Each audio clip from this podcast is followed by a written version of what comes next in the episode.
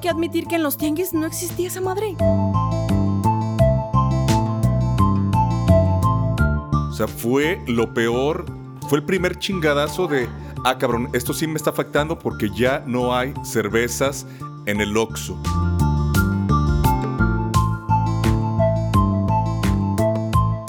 Se acabó la cerveza. Hubo dos cosas que se acabaron aquí en México: la cerveza y el rollo de papel.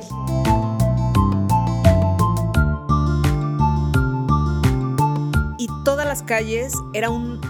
O sea, no había ni carros, era un. Era un impacto bien cabrón. O sea, ver todas esas cosas.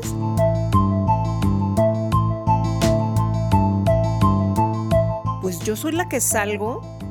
Yo voy a traer eso. O sea, si si alguien se enferma en mi casa, va a ser mi culpa.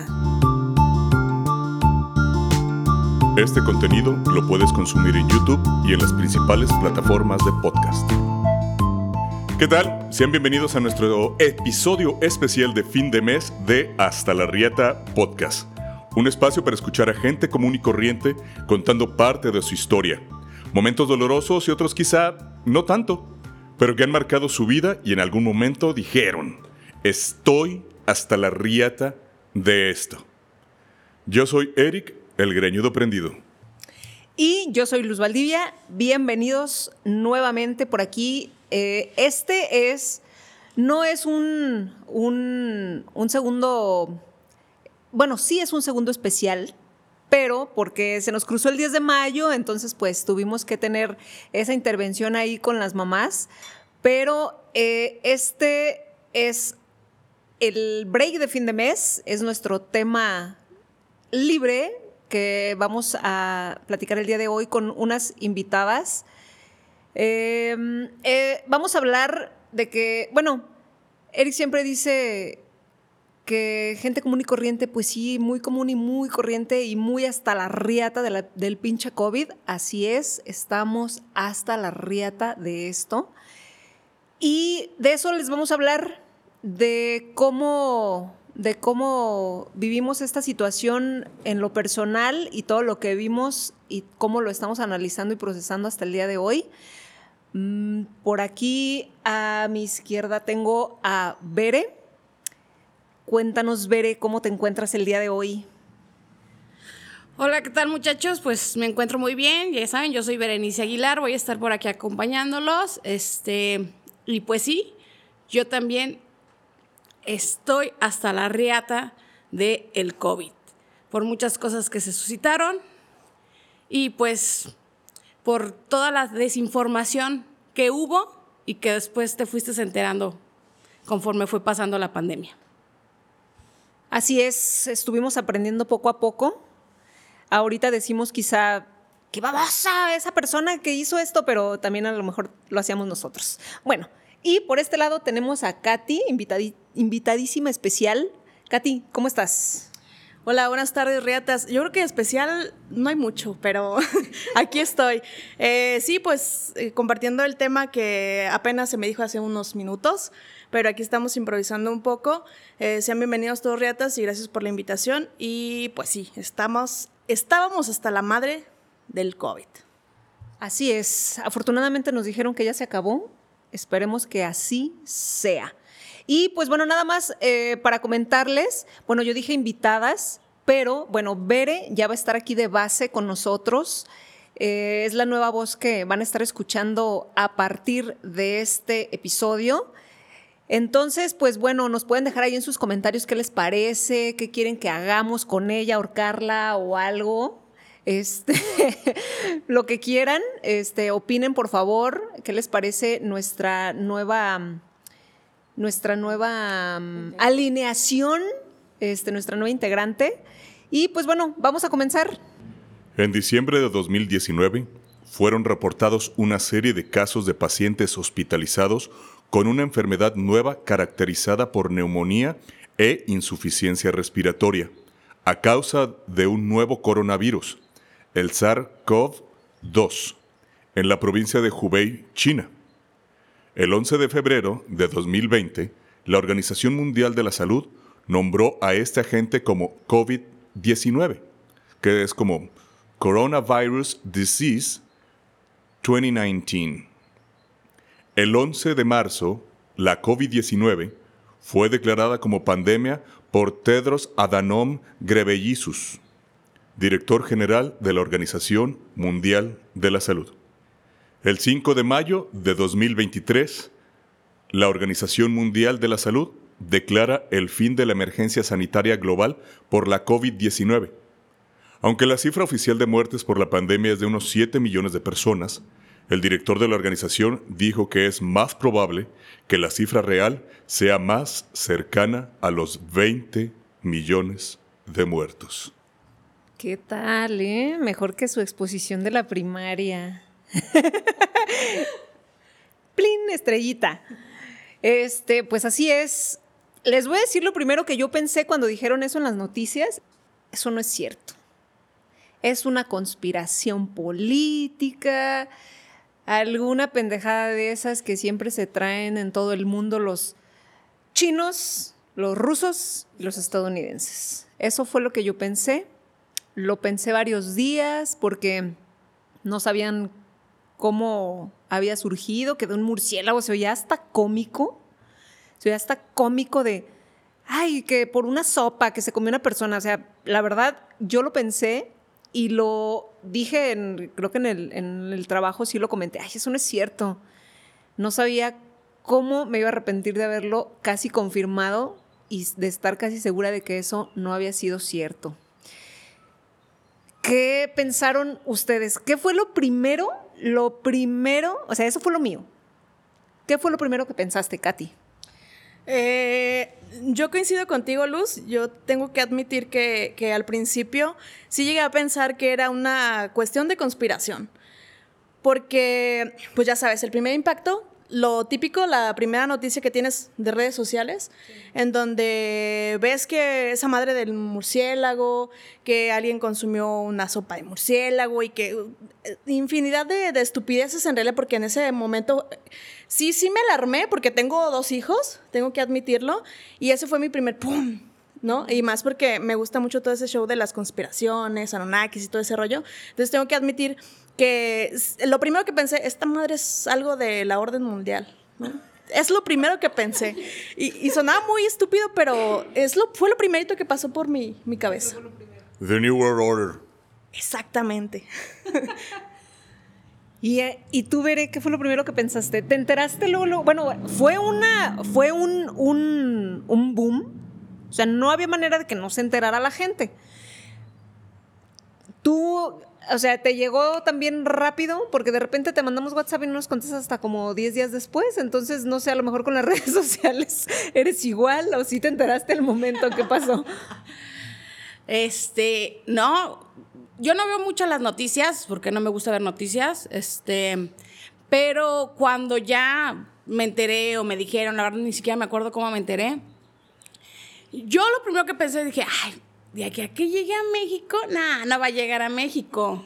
Está en China. Pues de aquí a que llegue, la verdad eso fue lo primero que yo pensé. Realmente no creí que fuera a llegar a México, este, o que fuera tan grave como fueron, o como fue la situación. O sea, fue lo, lo primero que yo pensé, nah, no va a llegar. Ahorita que dices eso de que estaba, estaba en chino que llegara aquí tan rápido, yo también pensaba eso. Y cuando dijeron, no sé si recuerdan cuando empezaron como a cerrar los aeropuertos. Sí fue en ese mismo, en ese, todavía no, ¿verdad? Porque ya después, y dije, qué pendejos, en México no se cerraron los aeropuertos. En, creo que en Estados Unidos sí, o no sé si estoy equivocada, ahorita me corrigen, pero yo escuchaba, es que te, te bombardearon de información por todos lados, ya no sabía si eran ciertas las cosas, pero eh, escuchaba yo que, que, los aeropuertos de tal lado cerraron, cerraron, cerraron. Y aquí en México, no, abrazos, abrácense, aquí los queremos, vengan. Ay, cabrón, eso sí me dio mucho coraje después, pero no recuerdo si fue como en al momento de que no entra nadie extranjero, eso no lo recuerdo. No, aquí en México nunca se cerraron los aeropuertos. Siempre estuvimos abiertos a recibir a, las personas, pues obviamente pues estamos todos jodidos, entonces, pues híjole, vente y déjame aquí unos dolaritos y no hay pedo, cabrón.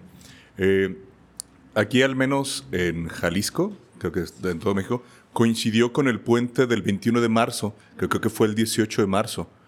El lunes, obviamente, aquí en México, movemos la fecha del puente para que quede el lunes y ya hacer un megapuente. Y ya no volvieron al menos las, las prepas de la UDG aquí en Guadalajara fueron los primeros que dijeron, ¿saben qué? Ya no, creo que a la siguiente semana o hasta abril, que ya fue oficial, cuando ya todos, todas las empresas que estaban dentro del giro que no se consideraba como una actividad elemental de primera necesidad, todas cerraron, al menos por, por dos semanas. Ahí descubrimos que pues, las empresas de cobranza son de primera necesidad. ¿Quién, quién diría, no? Que, que la, de primera necesidad. Ahorita que dijiste 18 de marzo, sí empezó a hacer ruido eso, porque pues estábamos trabajando. Eh, las muchachas y yo trabajamos en el mismo lugar, entonces ahí todo seguía igual. Katy todavía no estaba. No estabas, ¿verdad? ok, todavía no estaba. Entonces todo siguió, todo siguió su curso. Pero el día primero de abril lo recuerdo perfectamente porque era cumpleaños, es cumpleaños de una compañera y llegué, este, yo ya le llevaba unos chocolates, iba llegando y veo toda la gente afuera y dije, ¿qué pasó? ¿Qué pasó? Porque a nosotros días antes no nos habían dicho absolutamente nada a lo mejor esto lo estás sabiendo hasta ahorita, Katy. No sé si este, escuchaste eh, de cómo lo vivimos, de cómo, cómo pasó todo esto. Pues bueno, fue así. Llegamos, bueno, yo iba llegando y vi a toda la gente afuera dije, bueno, seguramente no abrieron la puerta temprano. Pero empezó el revuelo de, de, de, que la pandemia y la chingada y, ah, caray, pues a ver qué está pasando. Y ahí el primero de abril, ese fue el día de la pandemia en el trabajo. Sí, de hecho llegamos y no nos dejaron entrar, nos dejaron a todos afuera, hechos bola, este, hasta que salieron y, nos dijeron que, que no, que no íbamos a entrar a trabajar, pero que si había gente que se quisiera quedar, lo podía hacer, o sea, ahí fue si tú quieres, te quedas y no tienes que irte a trabajar desde tu casa como puedas, pero tienes que seguir trabajando. Obviamente no, no estaba nada preparado. Eh, y yo recuerdo, ese fue mi primer temor porque estaban adentro, estaban este, pues los gerentes, supervisores, todos estaban adentro, pero todos nosotros estábamos afuera. Y fue así de que había gente que decía, es que yo tengo cosas ahí, pero no nos queríamos meter, porque es un lugar encerrado. Estamos en un calabozo, eh, sin, sin, aire. Entonces, eh, eh, estamos en, las oficinas están en un sótano, no tenemos vista al exterior, no tenemos más que aire acondicionado, entonces nadie se quería meter. Yo la verdad fue ahí la primera vez que sentí miedo. Ya les dije cómo fue mi primera reacción a esto pues mi primer miedo fue ese, no, yo ni madres que me meto porque está infectado, o sea, yo decía, está el virus ahí adentro, se está encerrado. Esa fue mi primera reacción así de temor, dije, no, yo no me meto. Pero sí, acuérdate que antes de que ya no nos dejaran entrar, como dos semanas antes nos partieron el horario. Todavía no empezaba eso. Sí, sí no lo partieron nos partieron el horario. Antes de ya dejarte ir a, tu casa, de, si decidías ir a tu casa, no, recuerda que nos partieron el horario. Fueron como dos semanas antes. Nada más, nada más las personas que sí ya no, no, no podían ir eran las personas que eran a este, diabéticas, hipertensas, o que fueran de la tercera edad, o, o sea, esas sí, esas personas así, luego, luego fueron las que cuando el dijeron que las personas que tenían más riesgo de poderse contagiar eran hipertensas, enfermas de diabetes, este, asmáticas, etcétera, que tuvieran enfermedades, este, eh, fueron a las primeras que mandaron a casa. Y ya después de que nos partieron el horario, acuérdate que íbamos había dos turnos, uno en la mañana y otro por la tarde, para no estar con los lugares juntos. Te voy a decir por qué no. Bueno, ya para terminar esta, esta fase, ahorita le vamos a preguntar a Katy dónde andaba en, esos, en esas fechas, pero no fue así porque ahí estábamos todos, todos llegamos a trabajar y la empresa estaba cerrada. A partir de ahí dijeron, eh, la gente enferma, esto, esto, esto, eh, porque dijeron que íbamos, no íbamos a ir 15 días a partir de ahí. 15 días no íbamos a ir, pero eso duró como dos días. Porque después nos mandaron a hablar y ahí fue cuando empezaron a partir los, los horarios. Eso es lo que yo recuerdo, pero no vamos a entrar en discusión ni se va a perder nuestra amistad por eso. pero, este, bueno, más información, menos información, algo sucedió así. Y pues bueno, esa fue el impacto más cabrón que tuvimos porque fue como que, ay, güey, sí fue cierto. O sea, sí es cierto. Algo está pasando entonces. Aparte de toda la información que traíamos ya en la cabeza de todo lo que escuchábamos y veíamos, pero pues Katy no estaba ahí presente. ¿En dónde andabas, Katy? ¿Cómo recibiste la noticia? Yo estaba bien a gusto dándole duro ah, al, trabajo, obviamente. Este, fíjate que yo lo viví de una manera muy, muy diferente a la de ustedes. Yo en ese tiempo no trabajaba en ninguna empresa. Yo estaba de freelance. Entonces estaba, eh, hacía chambitas, vendía ropa por internet, vendía en los tianguis. Fotos de tus pies. Ah, lamentablemente no tengo los pies pintados nunca, entonces como que no se me puede dar esa opción de vender mis patas. Entonces, yo lo viví en ese aspecto, en ese tiempo, eh, en un tianguis. Yo trabajaba vendiendo ropa y yo me iba a los tianguis y ese es un pedo bien cabrón porque tengo que admitir que en los tianguis no existía esa madre. O sea, yo, yo trabajaba vendiendo ropa y, ¿Pero si escuchaban? Sí, claro. O sea, sí escuchábamos todo el, el, argüende, pero no veías a la gente alarmada. Yo de donde vivía, o quizás porque soy de muy, muy lejano, este, pasaba todo eso y, y en realidad yo lo viví desde mi casa, con mis hijos, con mi esposo y este, pues no era tan tanto el impacto, simplemente alrededor lo que se escuchaba, lo que podía leer en redes, lo que escuchaba en la televisión, pero yo lo viví en los pinches tianguis. Y en los tianguis no veías a la gente con cubrebocas. O sea, los tianguis se vendía de todo, comida, etcétera. Como que era un tema que a la gente de pueblo o la gente que estaba en zonas más apartadas de la ciudad no le escandalizó. Y lo tengo más que visto porque en las iglesias estaban llenísimas, porque yo vivía en ese tiempo cerca de una iglesia, entonces me daba cuenta de esa madre. O sea, nunca veías a la gente ni con cubrebocas, ni veías que se estuvieran lavando las manos, el gelecito en los negocios, nada de eso.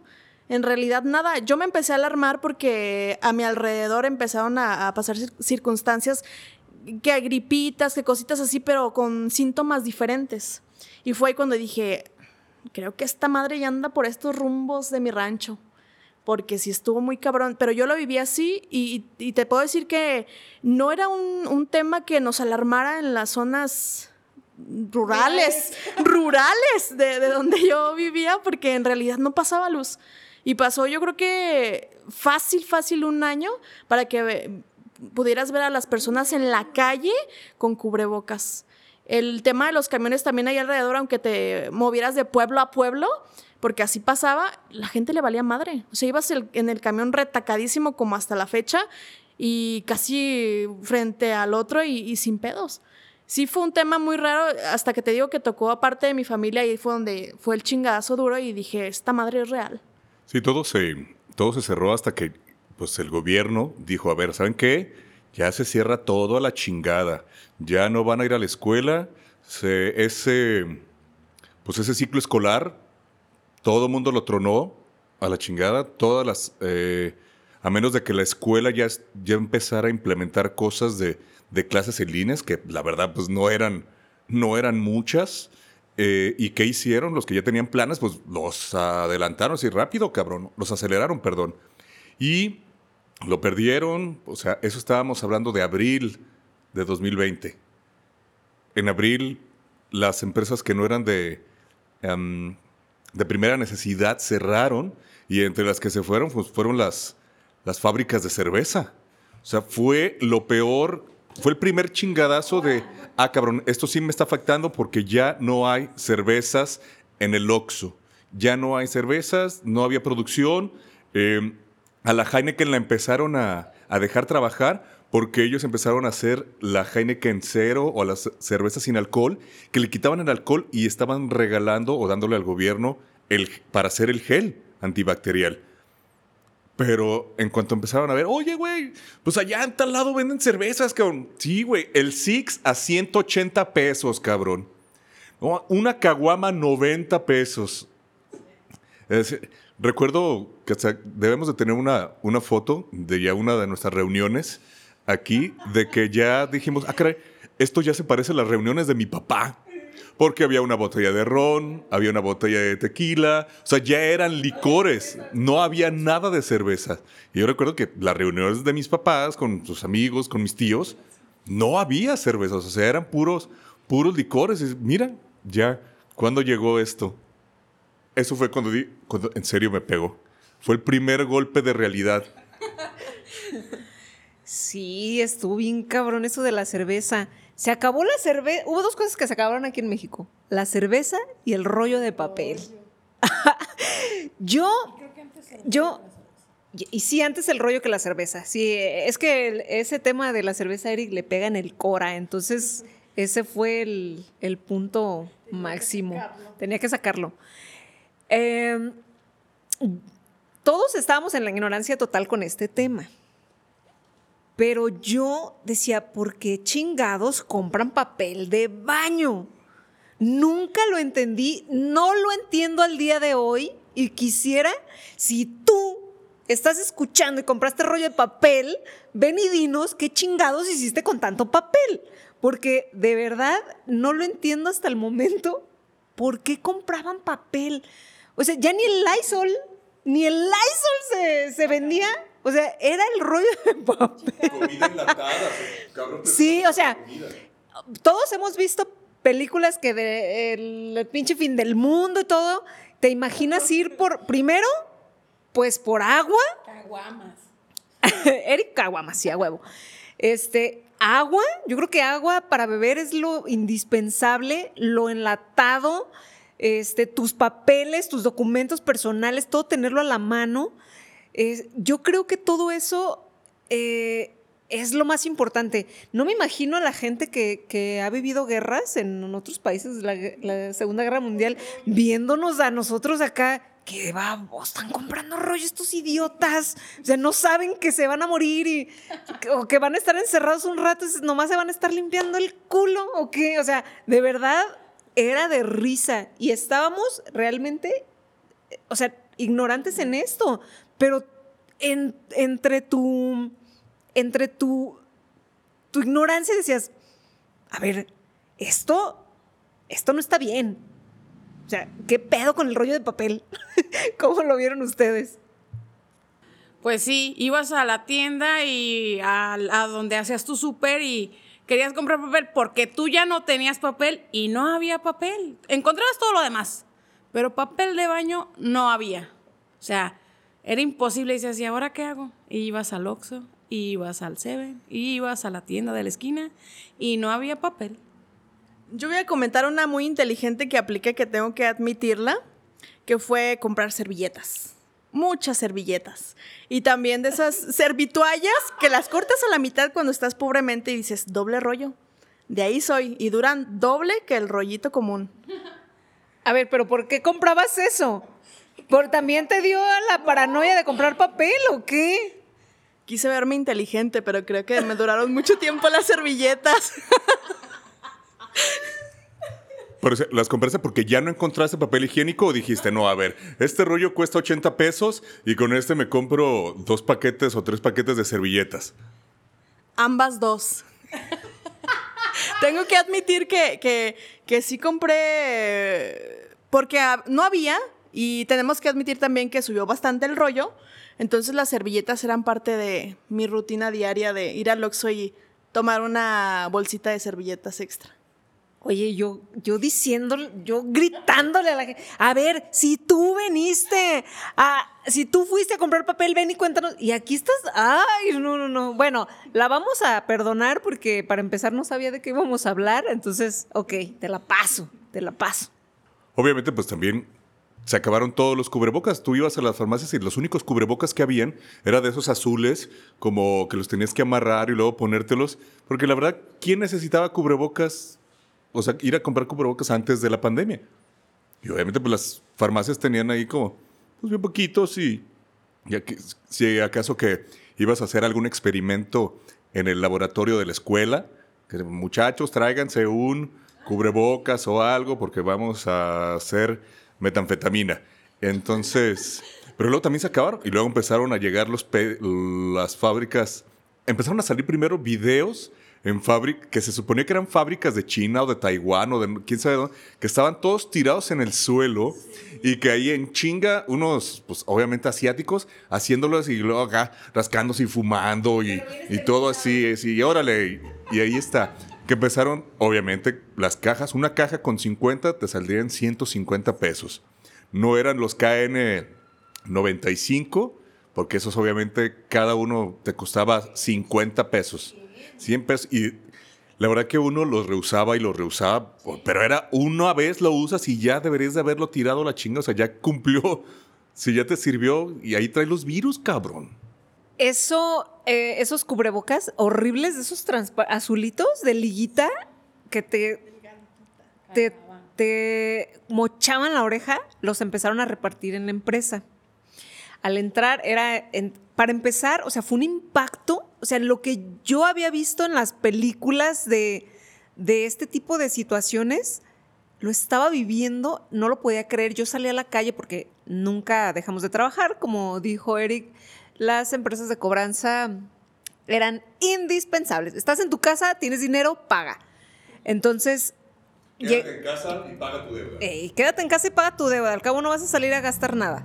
Entonces, llegábamos, nos repartían nuestro cubrebocas, pero el camino, yo me voy caminando al trabajo. Y todas las calles era un. O sea, no había ni carros, era un. Era un impacto bien cabrón, o sea, ver todas esas cosas. Obviamente la tienda cerró, este, pero nuestra área está ahí dentro, entonces teníamos que llegar.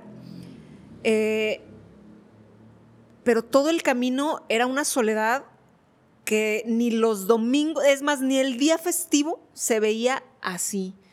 Se yo me, yo me salía de mi casa, me ponía el cubrebocas, no me lo quitaba, no me lo quitaba nunca hasta volver a mi casa, lo tiraba a la basura. O sea, era horrible el miedo. O sea, ya era, ya ahí era un miedo. Aparte, este, pues cambiaron todas las reglas, entrar, formar, o sea, teníamos que formarnos para entrar. Empezaron a, a lo de, a lo de la temperatura, empezaron a tomar la temperatura, que yo, el gel y la temperatura, pero yo decía, bueno, el gel, ok, está bien. Pero la temperatura a mí siempre se me hizo algo como bien estúpido, porque ¿cómo no vas a saber que tienes temperatura? Si tienes temperatura, pues no, no, no vas a trabajar. O sea, digo, se siente el síntoma o te sientes mal.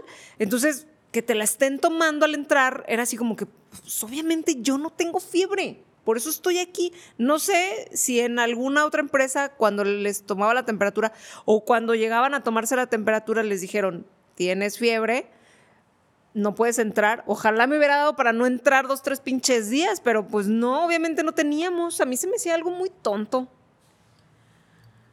A diferencia de ti, yo sí, ah, bueno, a mí sí me mandaron a la casa a trabajar.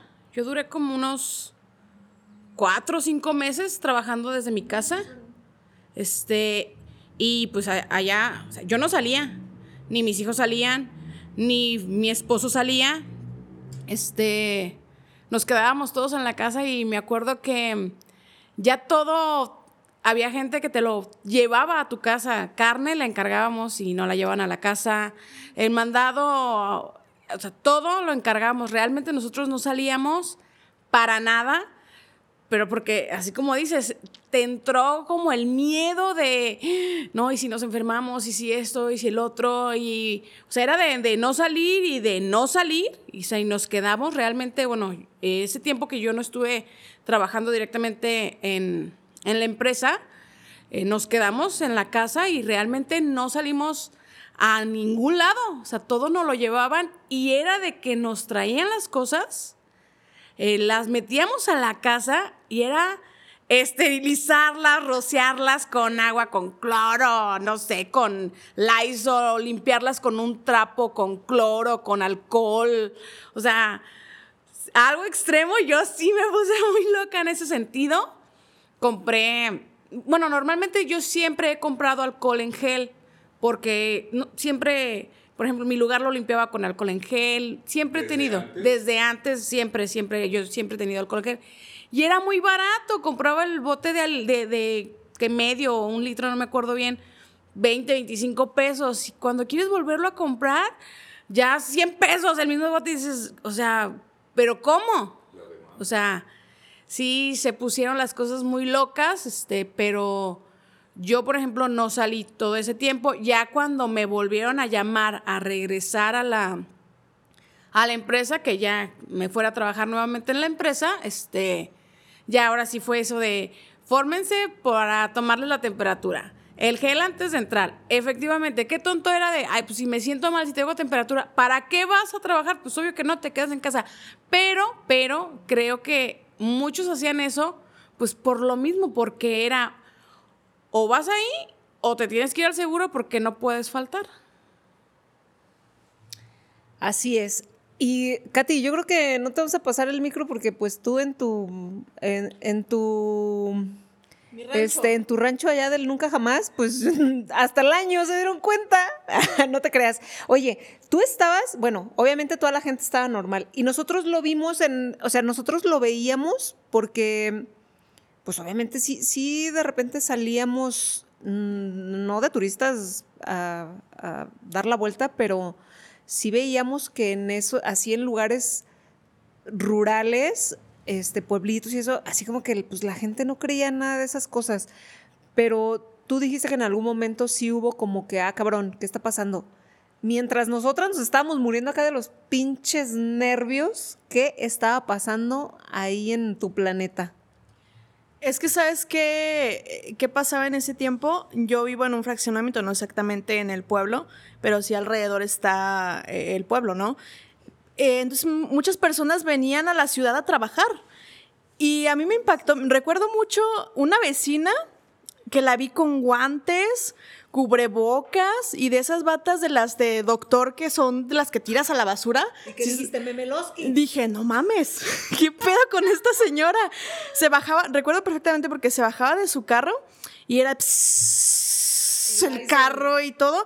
Y llegaba y afuera de su casa había una bolsa negra de esas de basura y se quitaba todo lo que traía la señora y el esposo le, le pasaba como por la puerta una bolsita y cubrebocas otra vez y las manos y yo decía, no mames, ¿qué pido? Sí, fue ahí donde me impactó la, la ver algo así y recuerdo también, ¿sabes qué? En redes sociales, el primer boom que, se, suscitaba en ese tiempo era que les pasaba a las personas de la tercera edad, no sé si recuerdan, que era como el boom. Entonces yo con mis ideas locas de conspiraciones y todo eso decía, esta madre si es el objetivo terminar con las personas de tercera edad por algún pinche punto.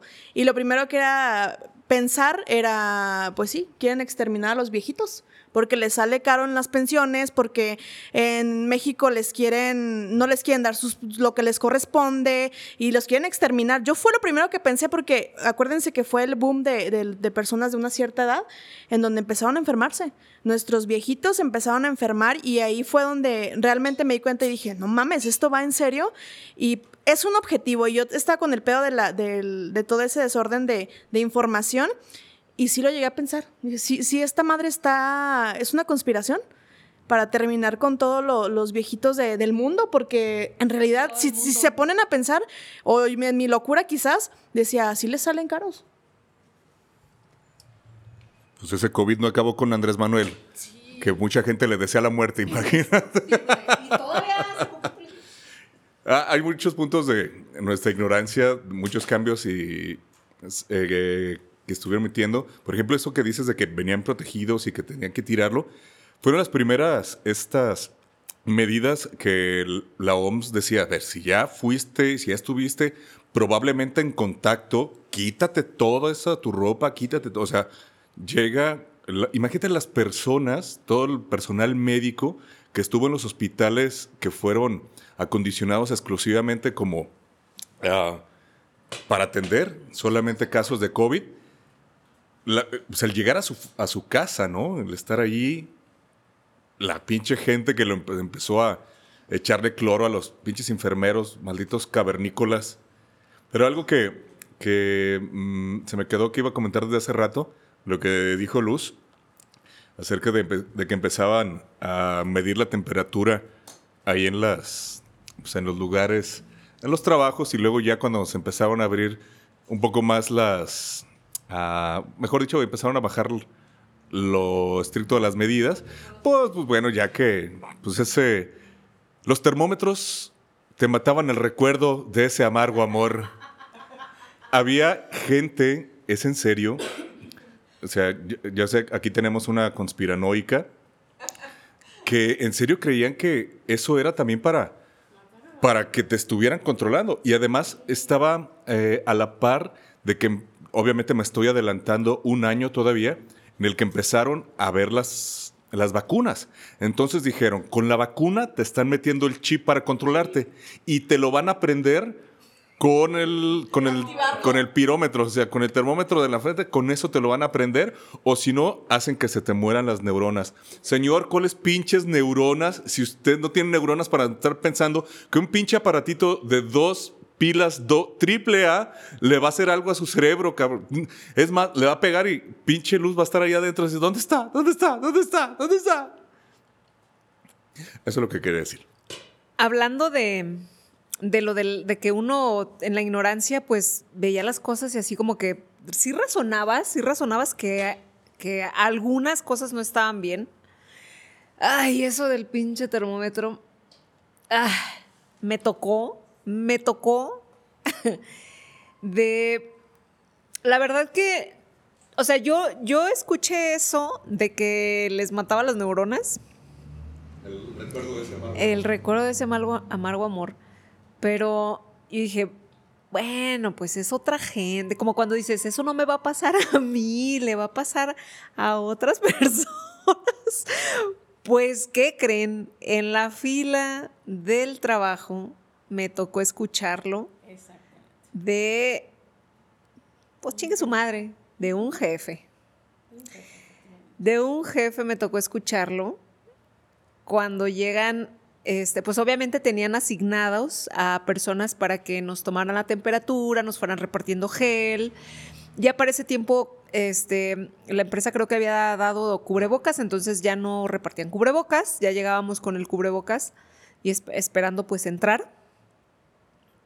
Y le ponen el termómetro, el, termómetro, este, en, en la frente, pues obviamente pues a todos nos lo tomaban así no, no, no, no, no, no. Justo, o sea, yo justo había escuchado esa estupidez un día antes. Un día antes. Y eso no va a sucederme a, eso no va a sucederme a mí. pues tómala. Ese día, este, escuché a esta persona. No, no, no, no, no. En la, en la muñeca. Eh, me quedé. Ah. Dije que ¿qué pedo? ¿Qué pedo? A mí me decían, ¿en dónde? Yo, en donde quieras, es pendejada que... O sea, no vengo, no tengo fiebre, de todos modos, donde quieras tomármelo. Pero sí me tocó, sí me tocó y de un jefe que fue lo más decepcionante. A mí nunca me han dejado de sorprender tus, tus patrones, pero nada más para decirlo para aquellas personas que no sepan, la manera que de usar bien esos termómetros, digo, puedes comprarlo si tienes hijos y necesitas saber rápido si tienen fiebre o no, tiene que estar en contacto con tu 100, porque ahí es donde tenemos una arteria importante en el que pues, conserva el calor de tu cuerpo. No en la frente, mucho menos en las muñecas, o sea, es en la 100 y creo que es como a 2 centímetros de distancia, en el cual va a ser una medida más fiel. Así que en ningún momento y aquellas personas, ¿qué te digo? ¿Qué te digo? Y Katy, te lo perdiste, te lo perdiste. Sí, de hecho, a partir de ese día que esta persona dijo, tómamelo en la muñeca, ya te preguntaban, ¿te lo tomo en la cabeza o en la muñeca? Y tú le tenías que decir, o en el cuello, tú le tenías que decir dónde, dónde querías que te tomara la temperatura. Pero aparte de todo, cuando en tiempo de frío, pues como tú venías caminando, el frío, te lo tomaban en la frente, no marcaba. Te lo tomaban en la muñeca, no marcaba. Este señor ya está muerto. Así. Échale cal. Entonces, o sea, y si no te marcaba la temperatura, no, pues ya pásate. A mí me tocó una vez entrar a un lugar y que suena la chinga, como cuando, como cuando se roban algo en el Walmart y, pita esa madre. Me tocó cuando iba entrando, así el numerito rojo. Dije, ah, cabrón. Ahí fue cuando dije, pues no, yo no tengo fiebre, ¿no? Así de, de esas veces que sabes que no tienes nada. Pero, yo, y el muchacho se me quedó viendo como, no si hubiera tenido 3312. 3312, tenemos un 3312. Si hubiera tenido una pistola y me mata el cabrón, yo creo, porque me vio y así como que y le dije, "No, no, no, no, no, no, yo no tengo fiebre." Y me dice, "Bueno, vamos a probar otra vez." Pero así como que yo sentí que retrocedió un poquito. Sana distancia. Sana distancia y pues, me la tomó otra vez y ya, todo normal. Le dije, ¿ves? Te dije. Y dije, ah, no, sí está bien, pero de todos modos hay que corroborar. Pero neta, sí, te sentías como apestado.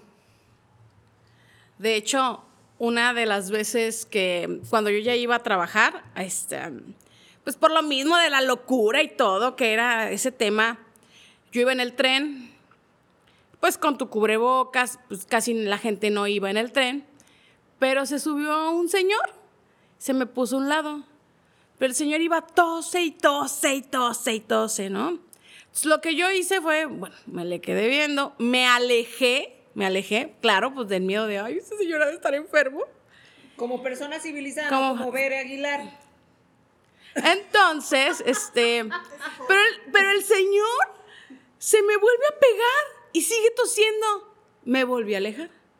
Pero ahí va a perseguirme nuevamente. Ya, me volteé y le dije, a ver, señor, ¿que no está viendo que me estoy alejando porque está tosiendo? Entonces el señor nada más se me quedó viendo y así como que disimuladamente se empezó a ir más para atrás, más para atrás. Pero era por la misma locura. A lo mejor el señor no, tenía nada, tenía una... Que sí? sí, sí, sí, claro, pero pues la verdad en ese tiempo yo creo que todos estábamos locos. No sé si recuerdan cuando lo de la... esta, la gripa eh, ¿cómo se llamaba? La influenza. Eso fue en el H1N1 en el 2010. Eso fue como que un, un, avisito de lo que venía, pero yo sí recuerdo, eh, bueno, les voy a comentar, no es porque sea pudiente, yo me voy, yo me voy caminando de mi casa a mi trabajo. No tomo camión, no tuve esa experiencia en los camiones, pero con la influenza sí y era, o sea, veías a una persona toser y casi, casi querías aventarla por la ventana. Entonces yo me imagino que era tres veces peor con lo, con lo del COVID. Claro. Porque llegábamos a trabajar, como dijo Bere al inicio, nos, nos partieron el horario, nosotros trabajamos en un horario de ocho horas corridas, entonces trabajábamos mañana y tarde, cambiábamos horarios con los demás compañeros y pues teníamos diálogo con las personas yo pues no tomaba camión, entonces me platicaban que era un miedo. O sea, veían a alguien toser y casi, casi era de aventarlo a la chinga, quémenlo, sáquenlo. O sea, y mucha gente muy inconsciente también. Que bueno, pues yo creo que no nos caía el 20, este, y, y pues le valía madre, ¿no? No se ponía cubrebocas. Yo también creo que hubo gente que le valía madre, pero también hubo gente con mucha necesidad. Entonces, de que, ¿sabes qué, güey? Pues no estás trabajando, cabrón. No estás trabajando, entonces, pues no te lo puedo pagar. O sea, que no estuvo a lo mejor en empresas, eh, mm, al menos como ustedes, nacionales, con mucho, pues con mucho capital para soportar eso y más, y que aún así los explotaron. O sea, imagínate el, el, pues el que trabajaba ahí, no eh, un negocio familiar o algo así, híjole, pues no trabajaba, pues a huevo tengo que ir y pues me siento mal y ahora sí que discúlpenme todos, pero si no voy a trabajar no como, creo, paréntesis ahí. Eh, fíjate que ahorita que comentas eso, Eric, mm, voy a compartir algo, algo personal. En ese tiempo, empresas que yo conozco en donde trabajaba mi esposo, eh, les valía madre. Les valía madre. En realidad les valía madre. No sé si sea porque. eh, Bueno, la empresa era una empresa de pastas, churritos y esas madres gusgueras y todo eso. Entonces les valía madre. Ahí, si no ibas a trabajar como o sea, diario, este, tu horario, tu jornada laboral no- normal, o sea, te corrían. No te daban la opción de no ir. No fue de a huevo tienes que ir. Que no era. sí, claro. No, y el riesgo de trabajar a puerta cerrada porque, pues, no manches, son naves grandísimas de empresas y que todo el mundo está en contacto con todo y que tenían en realidad en ese tiempo muy poca información y lo poco que tenían de información ni siquiera lo utilizaban. Les valía madre, realmente les valía. Imagínense, todos estamos pensando que al principio, pues esto era, era mucho pedo, esta madre no existe, quieren matar a los viejitos, es para asustarnos, eh, es para poner las torres 5G, todo esto estaba... Imagínate que lo que estamos diciendo nosotros ahorita ya como broma, que lo haya pensado el dueño de una empresa. A mí me vale madre, esto no es cierto. Se van a chingar todos y al rato, y ay cabrón. Y obviamente yo no creo en el karma, pero ojalá a esos cabrones les haya tocado el pinche COVID y que al rato sufriendo de que, ay, no mames, sí es cierto. Pues sí hubo, uno, sí hubo uno que sí dijo, a mí me vale madre que mis em- empleados sigan trabajando. Salina. O sea, no, sí. Fue él. Electra o Banco Azteca o como se llame, nunca cerró. Siempre estuvieron trabajando. Así es. Así vivimos nuestros primeros meses con encontrándonos con, con todos estos cambios, las escuelas, los niños en casa. Eh, la verdad estuvo un poco a gusto. Yo, como en, con una invitada que tuvimos que habló de, de esta situación en donde perdió a su papá durante, este, durante esta situación, eh, ella lo dijo, yo no, nunca pensé que me pasara algo a mí. Este, no, más bien, nunca pensé que le pasara esto a otras personas, pensé que me iba a pasar a mí. Yo también tenía, salía de mi casa con esa zozobra de, pues yo soy la que salgo, yo voy a traer eso, o sea, si, si alguien se enferma en mi casa, va a ser mi culpa. O sea, de verdad era horrible, era... Yo, yo me acuerdo que iba en la calle y me tomaba fotos a media avenida, a media avenida de La Paz. O sea, era algo increíble que no hubiera absolutamente un alma en la calle. Sí nos pegó muy feo, eh, fue un impacto emocional muy cabrón, pero sí estuvieron, o sea, todo lo que pasaba era como que a lo mejor nos reíamos un poquito, pero sí era así de, ¿y sí sí? ¿Y sí sí? ¿Y qué tal los, los tapetitos estos con cloro? A mí, la verdad, eso se me hacía... Chingaron muchísima ropa negra. Sí, yo me acuerdo que todos traíamos manchitas de... todos traíamos manchitas de cloro. Yo- bueno, el cubrebocas, bueno, es, es este razonable porque pues te contagias y todo, pero, pero ¿qué culpa tenía nuestra ropa y nuestros zapatos de, del COVID? Bere, voy a espolerte. Cállate, no. Bere se bañaba en cloro. Casi. Bere se bañaba en cloro. Ok, ok, ok, te lo dejo, te lo dejo. Sí, la verdad, sí, yo sí era de las locas que llegaba a la casa, me quitaba los zapatos antes de entrar, este, entraba descalza y me quedaba parada en la puerta. Les decía a mis hijos que me rociaran con, pues, desinfectante porque pues traía ropa negra y no quería que se me dañara. Pero ahí, ahí, ahí, ahí, ahí en la puerta de mi casa me encueraba toda. Llevaba, llevaba la ropa a, a la lavadora inmediatamente a lavar y yo me metí a bañar. De verdad que sí era así de, sí fui de esas locas que hizo todo eso, sí lo hice. No tú. Oye, los vecinos de ver esperando, ya son las cinco y media, ya va a llegar. Ya va a llegar con la cámara. No, hombre, y el otro cabrón, puta más, se le hacía eterno en que llegaras así. ¿no? nomás sobándose aquí, a un ladito. Porque tranquilo, tigre, tranquilo, tranquilo. Ya mero, ya mero, ya mero. Nah, qué chingada. Niños, pónganse los audífonos y prendan su, su Porque ahorita va a haber, van a empezar los aplausos. ¿Y qué más? ¿Qué más pasó? Obviamente, veíamos muchas cosas que nos, o sea, veíamos memes, porque los memes no faltaron en esta pandemia, pero porque eran realmente cosas que sí estaban sucediendo. Entonces, sí veías, este, como lo de, lo de, ¿cómo le dicen? Pa- Papito Gatel. De, en la mañana diario lo. De hecho, yo sí lo veía. Yo decía, "Ah, esto tiene que terminar. Y el güey, ese cabrón nos va a decir cuándo y cómo vamos y todo. Se se divorció, agarró otra Y, y al rato estaba en la playa el cabrón. Y resulta que ni siquiera era la esposa. Entonces dices, ¿qué pedo? ¿De qué se acuerdan de, de esas cosas que decías, bueno, nos están diciendo una cosa y están haciendo otra? ¿Quién, quién, a ver, quién levanta la mano? ¿Quién tiene algo? Algo que, que me gustó mucho, o sea, que me dio mucha ansia y que ahorita extraño de que se vuelva a aplicar, lo de la sana distancia, que tu, tuviera que estar de metro y medio a dos metros en una fila.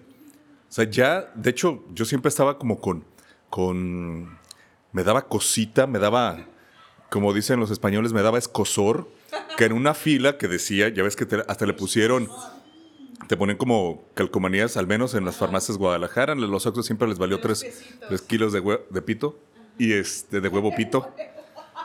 De huevo pito, pito, huevo, o sea, completo, no nada más de puro pito y huevo, sino de los dos, completón, o sea, para la gente que tiene huevo grande pero pito chico, ahí está, órale, de todo. Y que un güey no lo respetara y que ya lo sintiera como que, hijo de tu puta madre, estás muy cerca, cabrón, estás muy cerca, cabrón. Ahorita tengo, la primera vez experiencia con un gato y cuando se sube a lugares donde no quiero le echo con el spray un chorro de agua. Entonces yo ah, oh, me hubiera tenido esa esa habilidad, ese conocimiento antes. ¡Oh, hijo de su chingada madre! Váyase para allá, cabrón.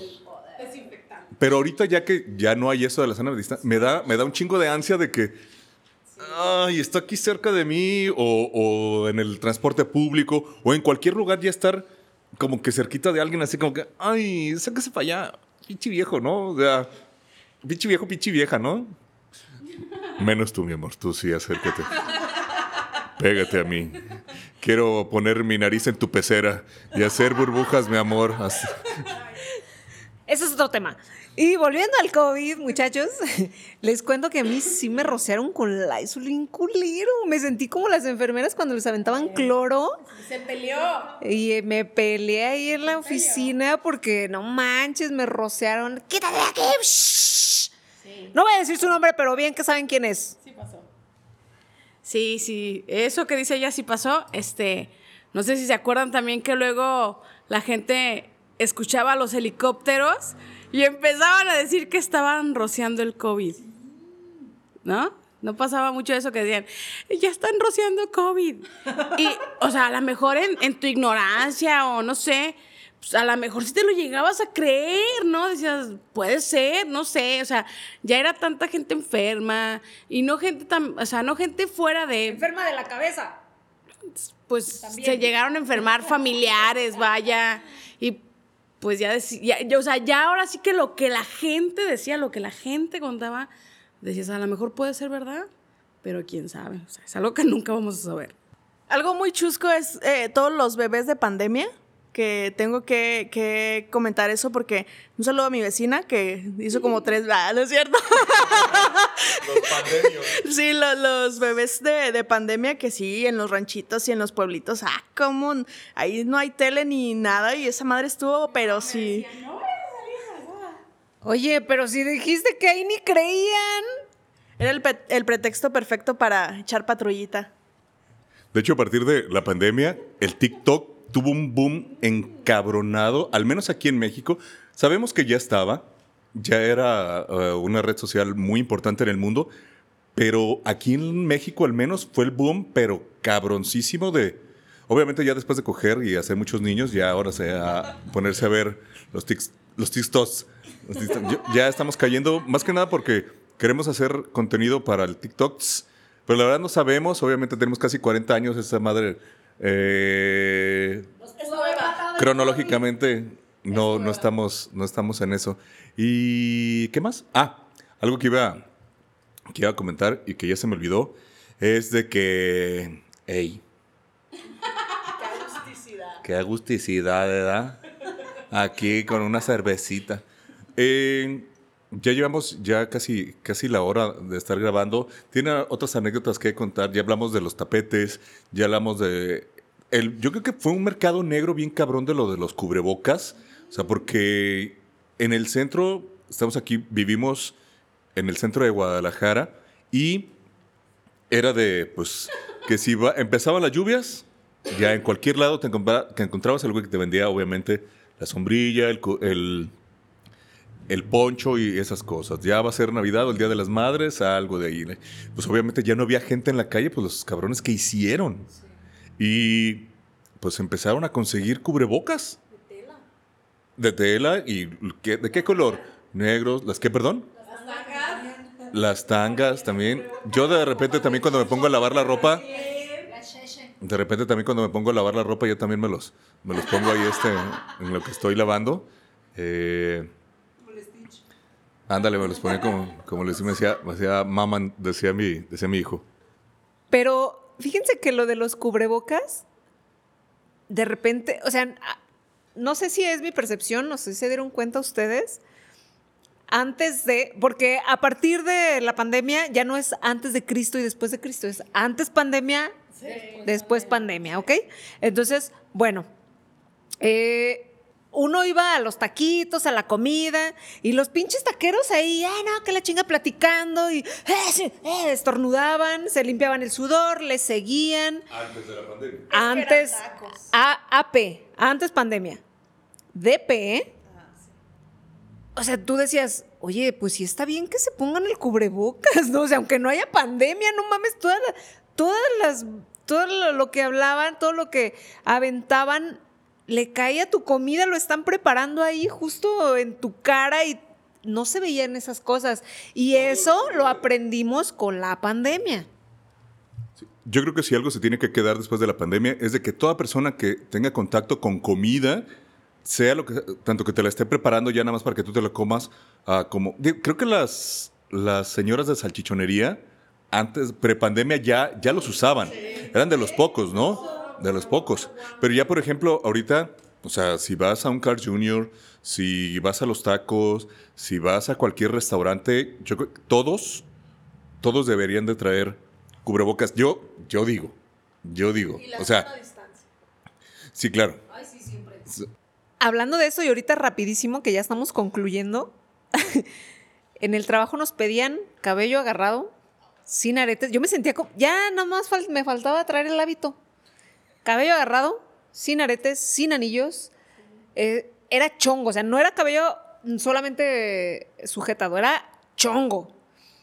Y los hombres sin barba, sin bigote, Sin corbata. sin corbata. O sea, güey, eran cosas tan. eran cosas tan, tan estúpidas. Bueno, con decirles que seguimos usando cubrebocas. Sí, acuérdate que aprovechamos para podernos poner el arete. De que no, de que no lo ocultaba el, el, el- el cubrebocas, pero um, nos quedamos, bueno, por ejemplo, yo por ej- me quedé acostumbrada a, si me subo al camión y agarro los barrotes, me pongo gel. Y eso es Y- bueno. pe- pero la gente, luego de repente sí te voltea a ver como que, ¿y esta loca? Este, yo creo que está bien, porque de esa manera podemos mantener los camiones limpios, trenes, porque la verdad, la verdad, este, te subes a un camión y está siempre súper sucio. Son pocos los camioneros que cuando llegan a su estación, a donde tienen que llegar, lo lavan. Entonces, este, yo creo que eso es algo que bueno que se quedó, que se debería de seguir quedando.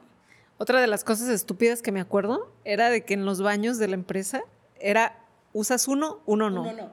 Uno, uno sí. Uno no. Estaban clausurados. Que son bien puercas, luego van a salpicar. Íbamos a salpicar.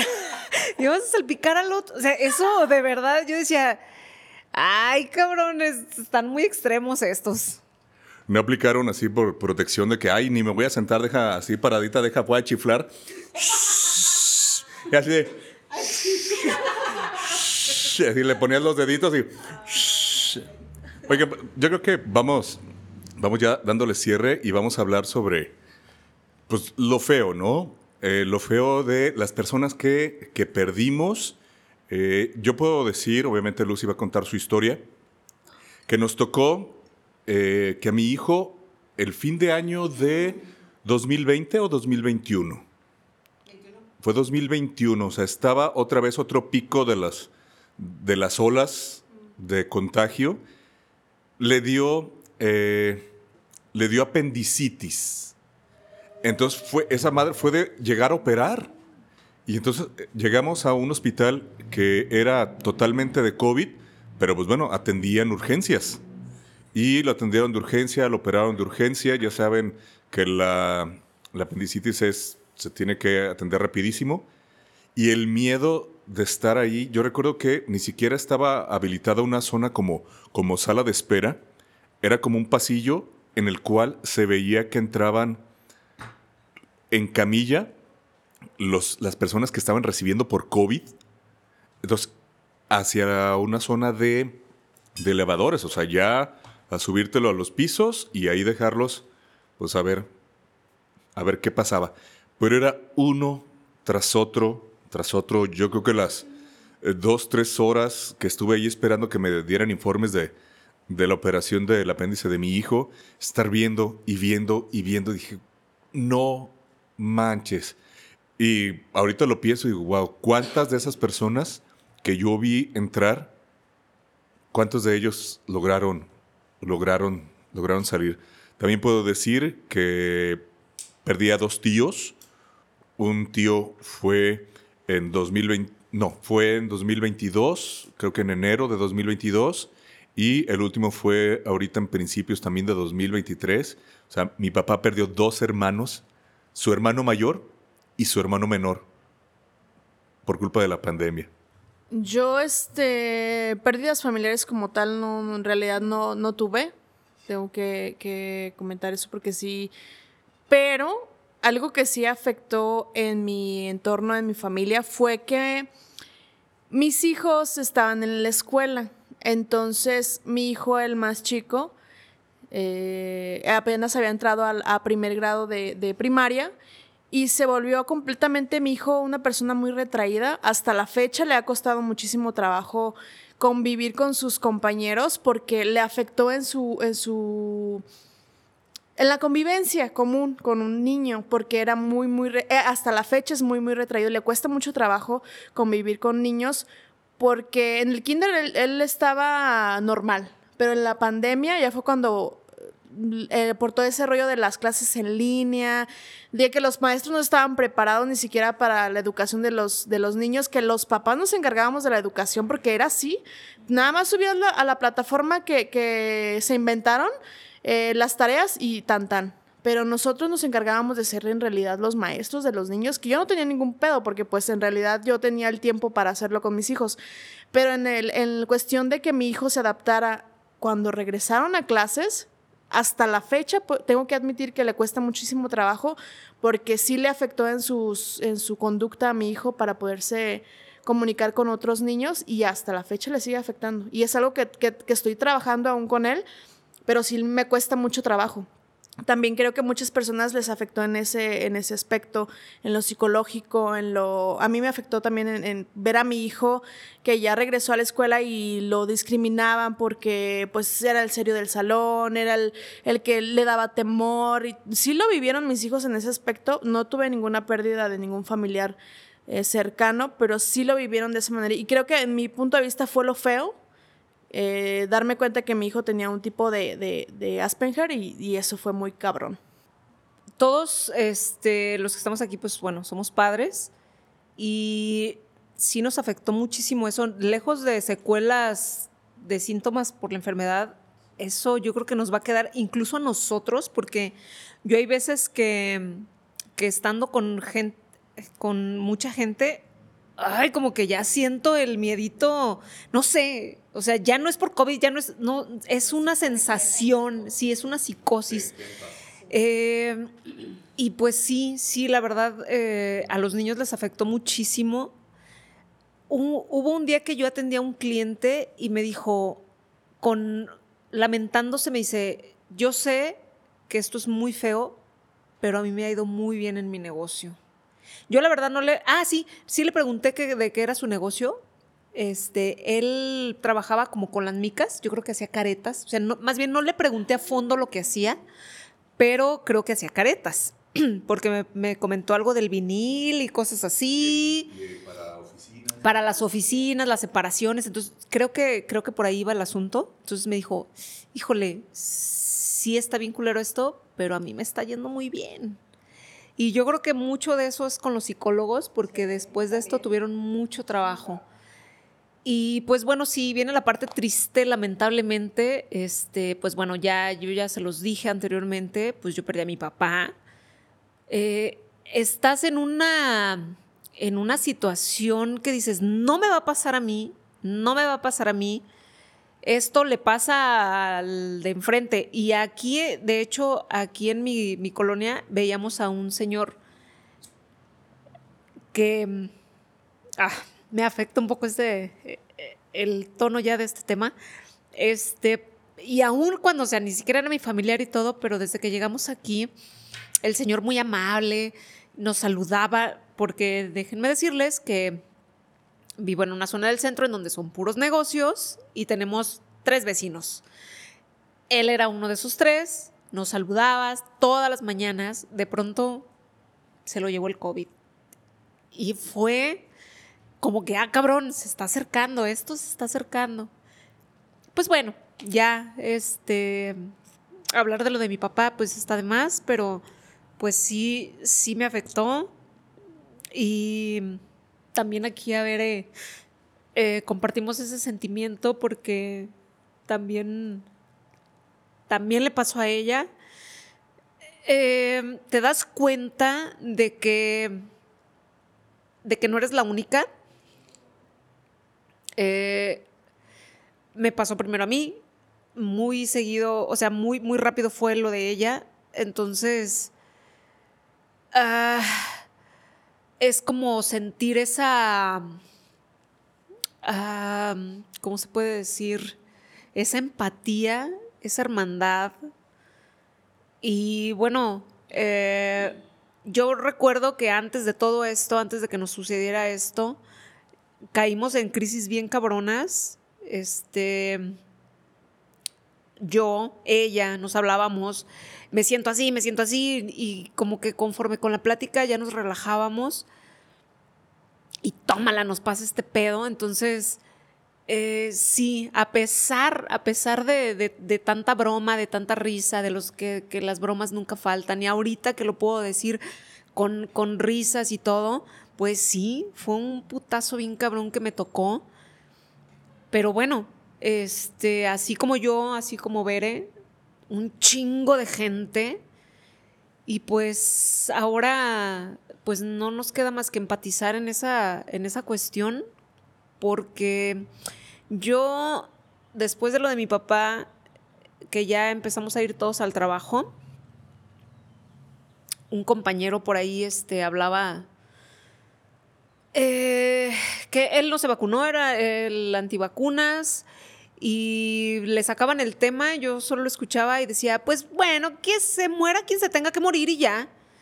Y yo decía, hijo de perra, o sea, ah, bueno, con el sentimiento que yo tenía, pues bueno, no puedo tener una palabra bonita, ¿no? Con esa expresión. Eh, y yo creo que, mm, aunque no te haya pasado, aunque no te haya tocado y seas antivacunas, bueno, tú sabrás, pero cállate el hocico, cállate el hocico, respeta, porque no sabes si la persona a un lado de ti se le murió a alguien por esta situación. Y pues bueno, ya este, estoy llorando.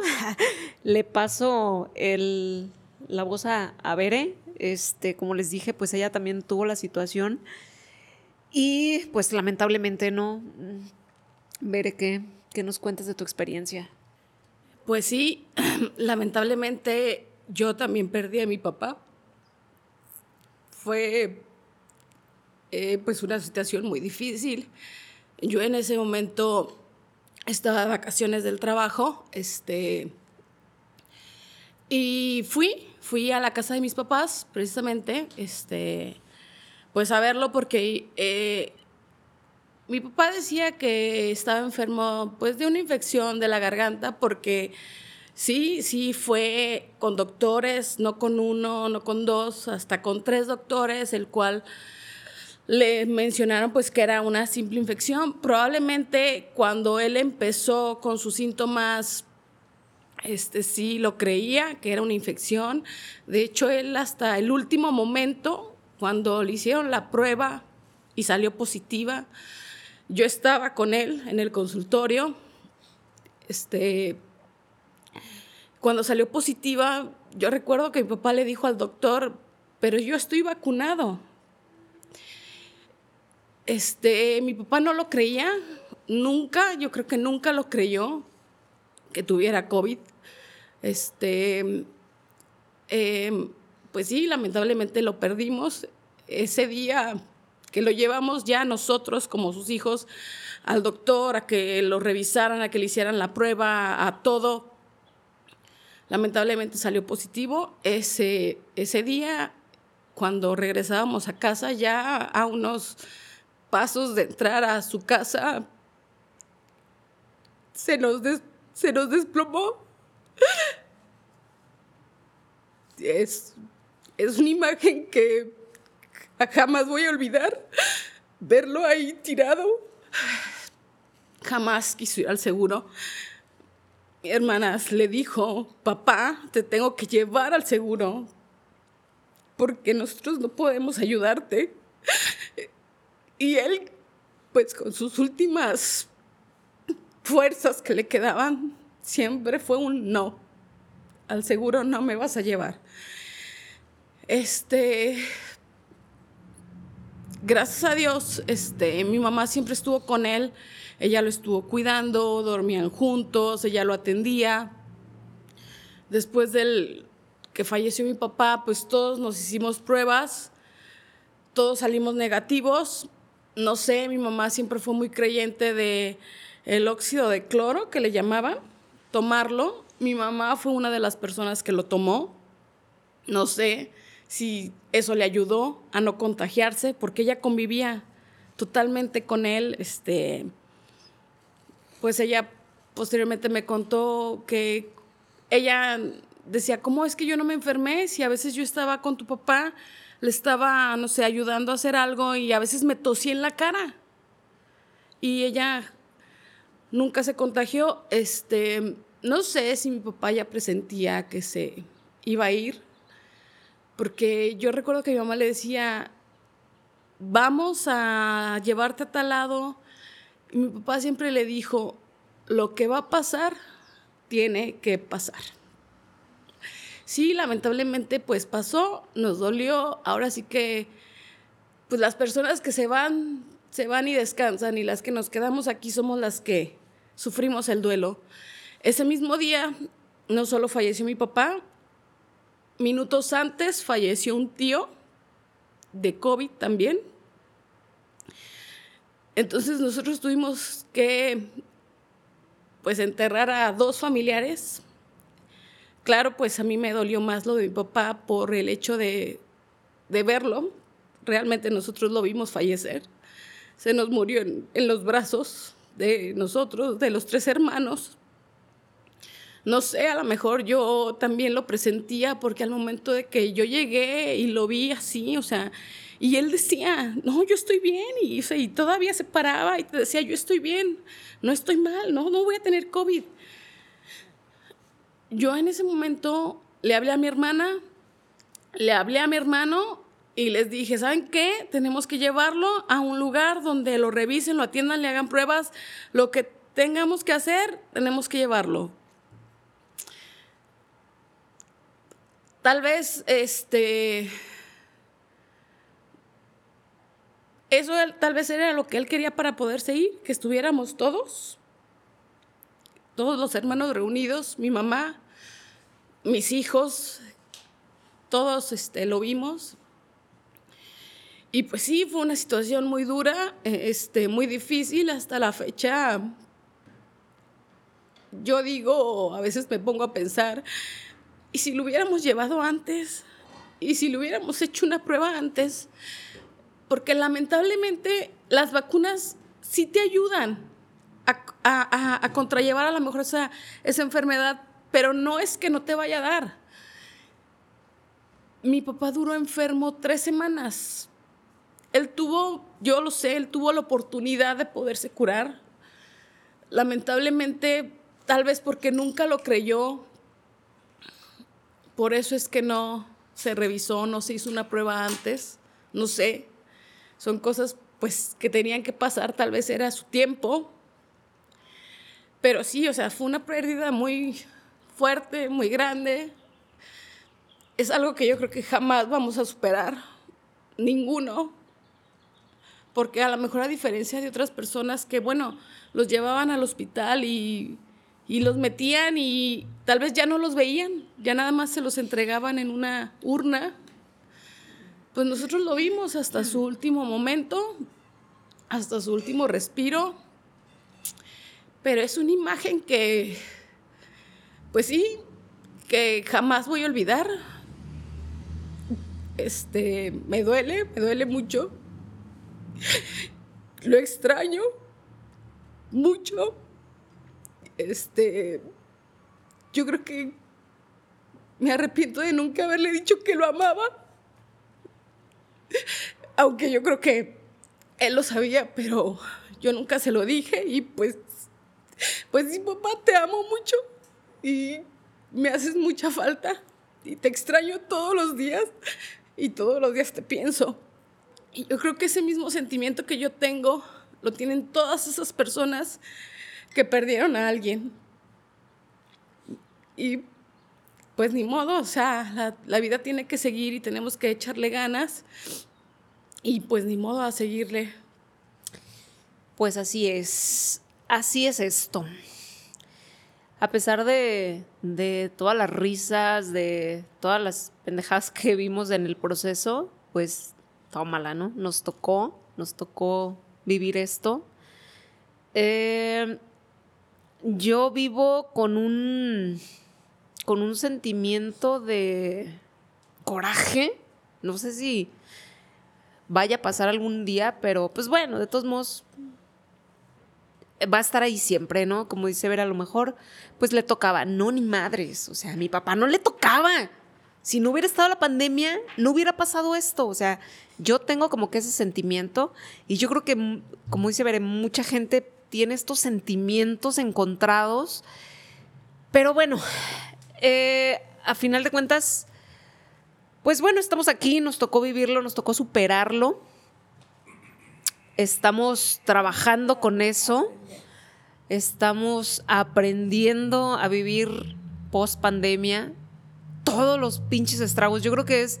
Yo me lo imaginaba así como un pinche terremoto que después te quedas en silencio. ¿Y ahora qué? O sea, a salirle a los chingadazos porque pues no queda de otra.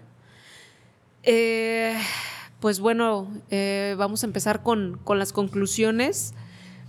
Sí, sí, este, al día de hoy vemos ya como, yo la verdad cuando, cuando se declaró este, mm, por terminado esto, me dio un sentimiento de, mm, de felicidad, pero con llanto como, por fin, por fin, estaba hasta la chingada de esto, qué bueno que se acabó. Eh, y pues bueno, no sé este, cómo, cómo lo toman muchachos, ya estamos llenando aquí de, de, sentimiento el, el, episodio, pero pues bueno, es válido, nos reímos, este, compartimos muchas cosas, como no fue nuestro punto de vista. Esto tiene que pasar eh, porque este tema siempre va a caer. Entonces, pues bueno, conclusiones, conclusiones, Katy, ¿cómo, cómo terminamos esto desde tu, desde tu punto de vista? Pues yo estaba hasta la riata de usar cubrebocas, aunque sigo usándolo en el trabajo, pero estaba hasta la riata de usarlo. Eh, también eh, en el, en el sentido de, de, de, mis amigos, de familia cercana que tuvo pérdidas y es algo que me puede, que me duele, como dices tú, Luz, comparto la misma idea. Qué bueno que se acabó esta madre, porque ya lo declararon oficial, pero hubo muchísimas muertes, hubo muchísimas pérdidas, hubo muchísimas, miles de casos en donde eh, las personas son empáticas y saben que las pérdidas que, tienen son, son por esta madre que pasó de la pandemia.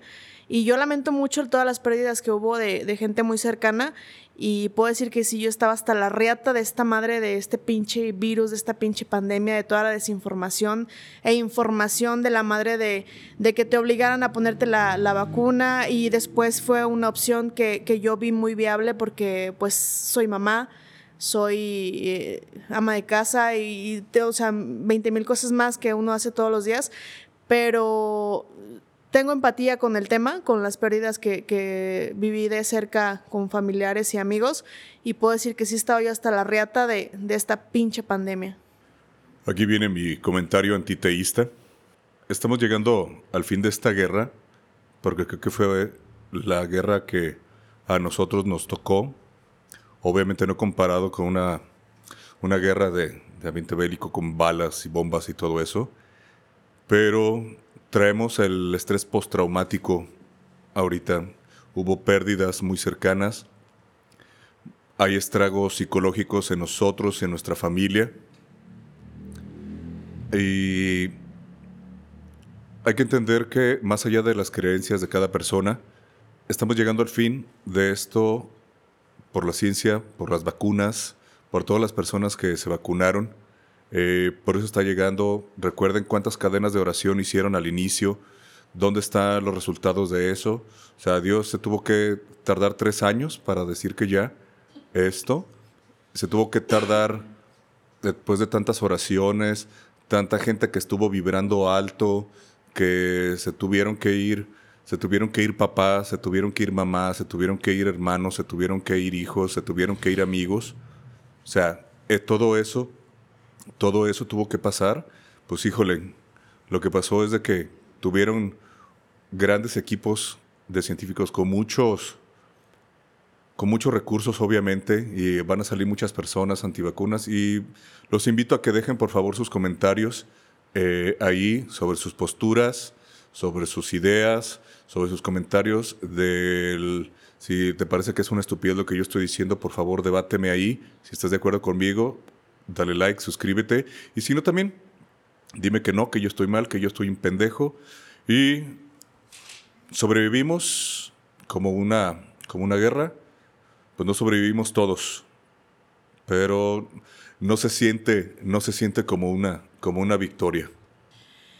Bueno, pues este, ¿qué conclusión? Pues sí, perdimos mucha gente querida, no solo nosotros, todas las personas, muchas personas, pero sí es lamentable que mucha gente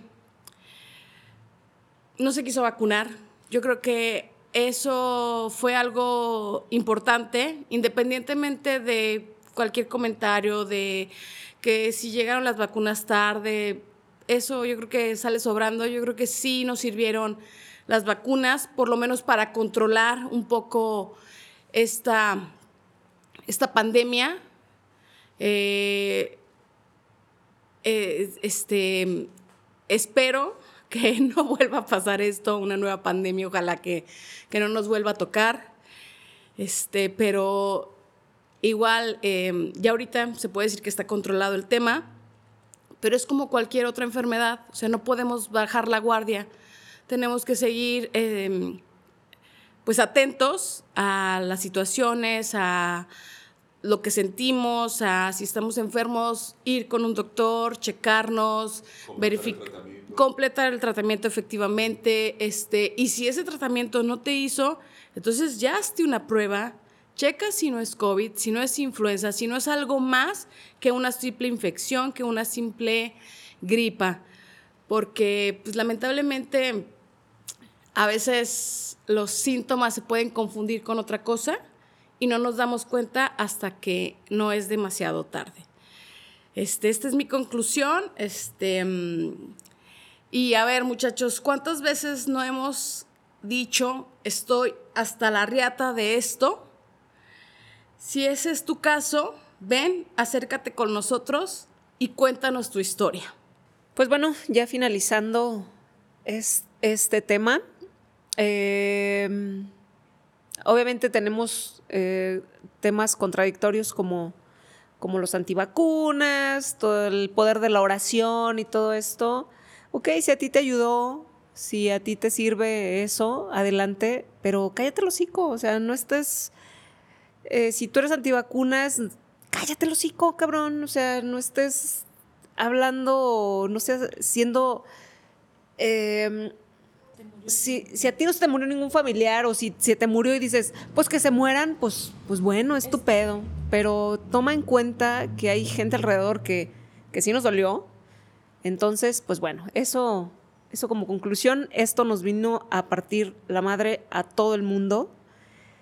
Así que pues después de, de todo esto, por fin se acabó. Querámonos mucho, tratémonos bonito. Adiós. Si llegaste hasta aquí, muchas gracias. Hay muchas maneras en las que nos puedes apoyar. Únete a patreon.com diagonal hasta la riata podcast. Conviértete en uno de nuestros mecenas y obtén beneficios exclusivos. Inscríbete a nuestro canal, regalas un like, dale a la campanita de notificaciones y comparte nuestro contenido. También síguenos en todas nuestras redes sociales. Déjanos comentarios acerca de lo que hablamos el día de hoy y cuéntanos ha llegado un momento a decir, estoy hasta la riata de esto? Adiós. Oh.